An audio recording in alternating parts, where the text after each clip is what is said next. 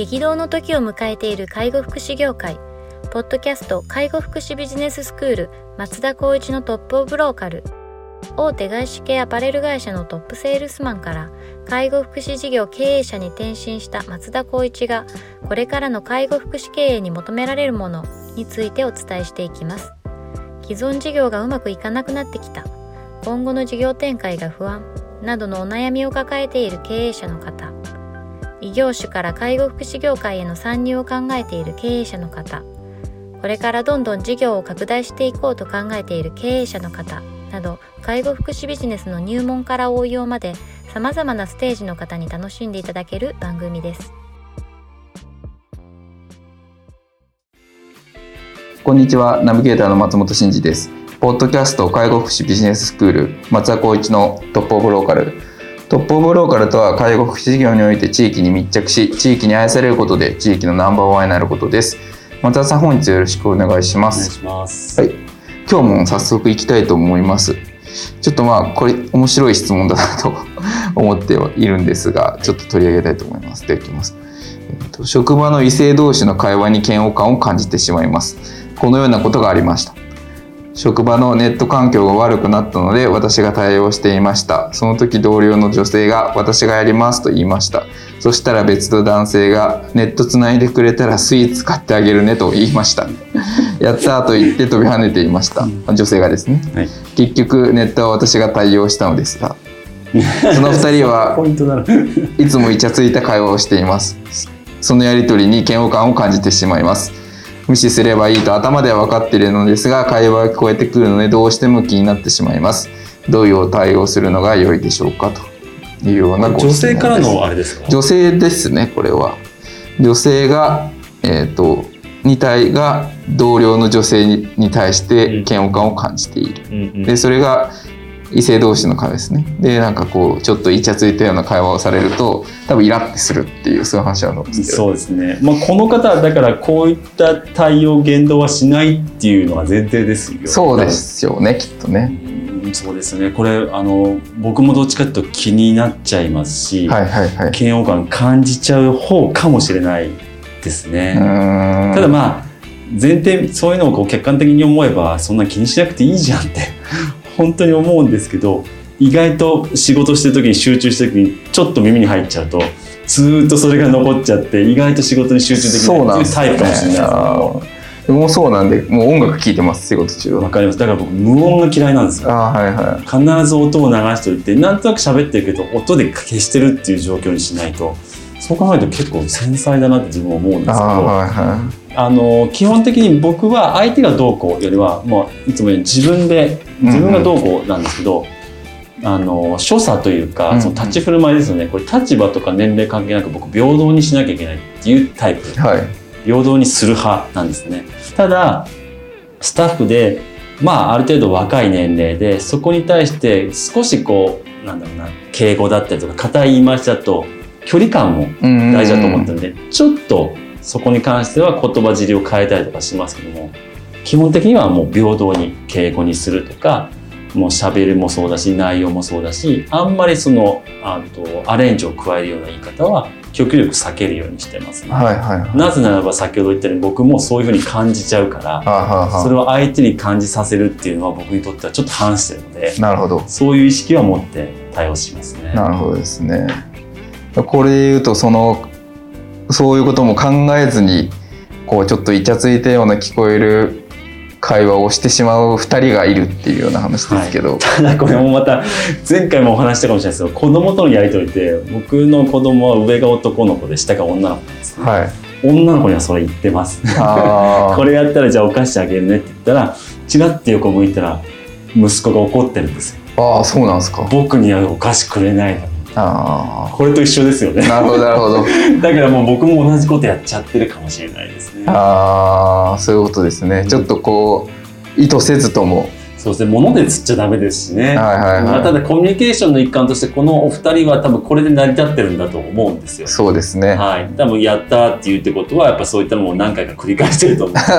この子にこういうことすればこの場合喜んでくれるんだと思って男性は別に悪気があって言ってるわけではないし、女性も本当は欲しいかわからないけども言ってくれたからやったっていうリアクションを取るっていう選択肢を取っただけでそうですね。そこに対してこうなんだろうな喜怒哀楽を自分の中でこう感じちゃうっていうのは少しもったいないというか、はいそういった部分は違う方向に考えた方がいいんじゃないかなっていうのは僕自身も思ってます。そうですね。しかも結局ネットはこの方が対応したっていうね。それが一番ね、ここがポイントだと僕はああなるほどですね。いや、そんな会話せずにやってよみたいな話なんで、なりますよね。そこはちょっと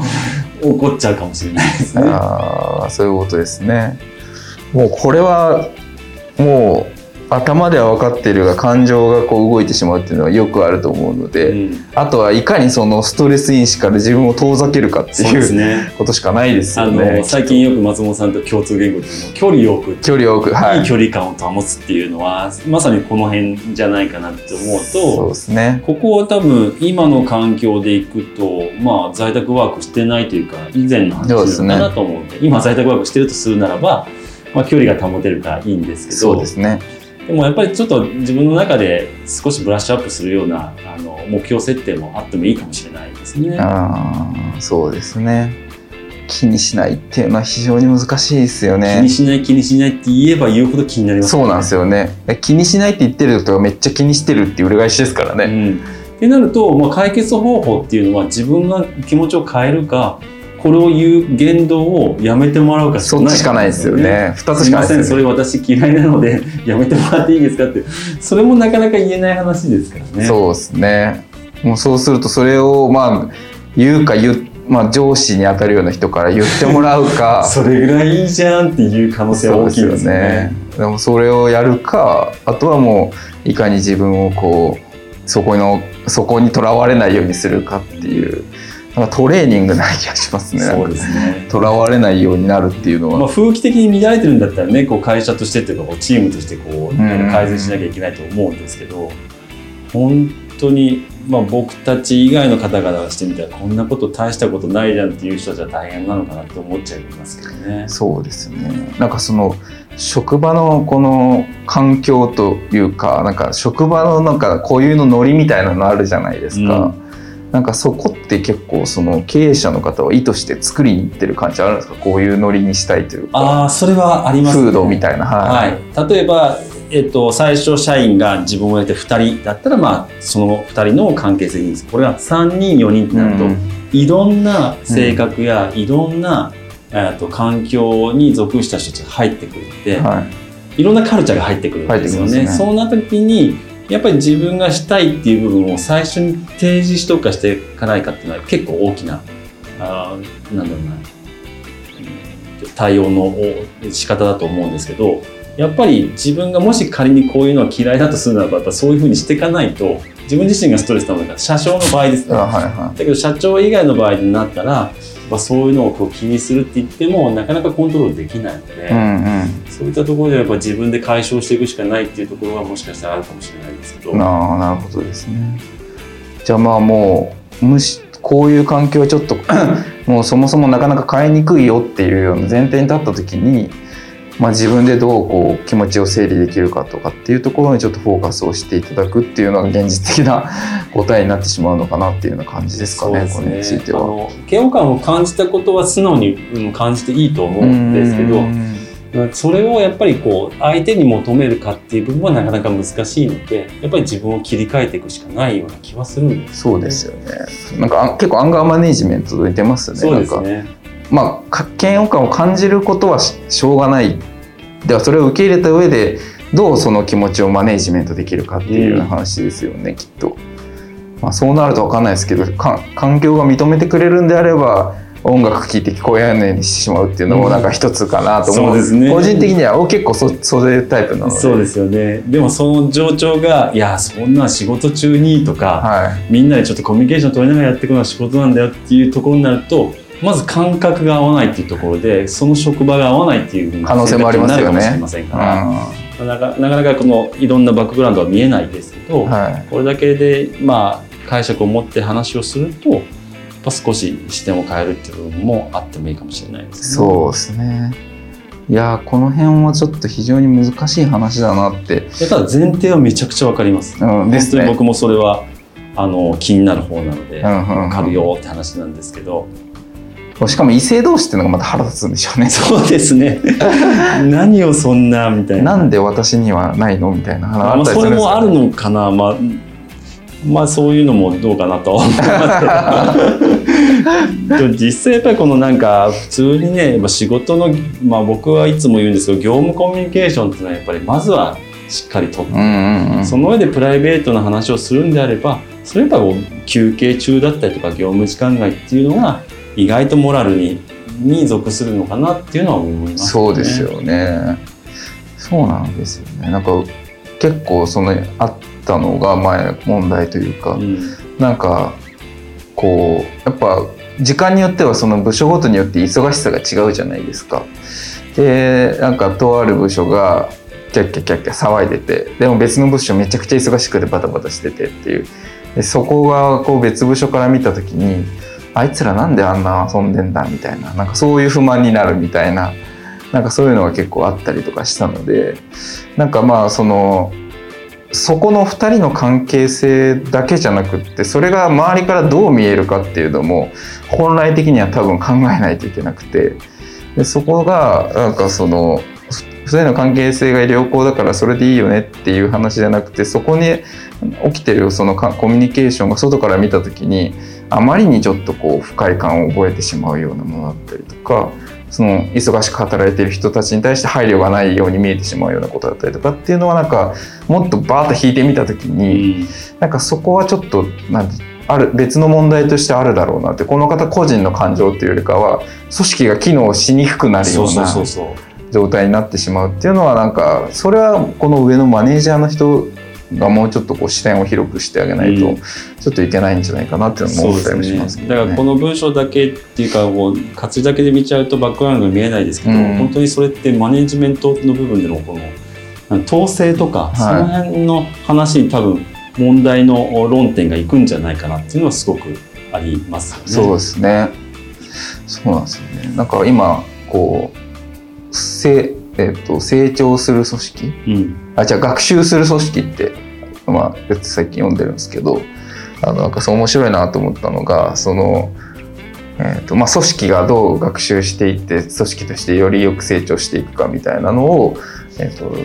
なんかこうまとめてるっていうかそういうのをやこう書いてある本なんですけど、まあ関係性の質っていうのがあってうん。で関係性の質は思考の質に影響をして、うん。思考の質は行動の質に影響して行動の質は結果の質に影響するっていう。で結果の質はまた関係性の質に影響するってこういうのがあの図であって、うん。確かになと思って。うん。今この組織でいくとまあこれがバックグラウンド全く分からず言いますけど、うん。関係性の質が悪化するとまあこの方もそうですけど視野が狭くなるじゃないですか。うんそこにとらわれてしまって。でそうすると非常にこう近視眼的でものすごくこう視野の狭い中でこう考えるから思考の質が悪化して、うん。で思考の質が悪化するから行動もうまくできなくて、うん。で行動がうまくできなくなるから、えっと、結果も悪くなる。で結果が悪くなるとさらにまたそこにとらわれてしまって あの関係性が悪くなるみたいなこういうサイクルに結構なりがなってしまうっていう。なんでもっとこの、まあ、このお便りからもっと引いて組織の話に行った時にこういう状況っていうのがこうどういうところに影響してくるかっていうのを関係性の質ってこれ正しいんだっけ？みたいなところを、多分マネージャーの方とか、まあ、もっと上経営者の方とか考えた時に、いやそこのイチャつきってみんな気にするからみたいなところがあるんだったらやっぱりちょっとこう介入してもいいのかなとはちょっと思ったりもしたんですけどね。そうですね、うん僕もマネージャーをやった時とか、まあ、今も会社の代表としてやってますけどもしそういう環境があったとするなら僕は言っちゃいますね、ああはいはい。それは自分もそうなんだけども自分以外の人でも感じてるところって絶対あるありますよね。うん、ってなった場合にはこのチームをこう進めていくとかグループを進めていくっていう中ではそこはやっぱり必要のないそういうことですよね。はい、うんあの言動になってくると思うので、うんそれはやっぱり先ほども言ったように業務コミュニケーションを中心にうん必要であればそういったような休憩だったりとかあの時間外のところでそういう話をしなさいよっていうふうには僕はそういうふうな指示をしちゃいますからね。そういうことですよね。いやなるほど意外にちょっと話が組織の話に そうですね。行ってしまいましたけど。やっぱりそういう観点になっちゃいますね。個人になっちゃうけどやっぱりそれってこう環境っていうのは組織が作るものだと思うのでそうですよね、やっぱそう全体として考えるべきかなっていうふうにやっぱちょっと今考えちゃいましたね。そうですよねここの方もそこにとらわれてしまってパフォーマンス落ちてるわけなので、まあ、そういう意味で言うと、まあ、ある種組織の問題でもあるっちゃありそうですますよね。ね。まあ、ただちょっとこう勘違いしてほしくないというかあんまりこう飛躍してほしくないのがだったら上長がやるべきだっていうふうに考えちゃう人たちもいたりするそうですね。時があるんでそういうのはなくて自分で解釈を持ってなかなかな改善ができないんだったら相談する形でそうですね。建設的にお話ししてほしいなと。そうですね。これはそうですね。この人個人一人だけしか気にしないパターンもありますからはね